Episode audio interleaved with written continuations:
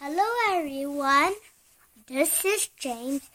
You're welcome to my reading workshop. I want to read a book called He Runs. He runs to the bus. He runs to the train. He runs to the boat. He runs to the plane. He runs to the school. He runs to the store. He runs to the pool. He runs home.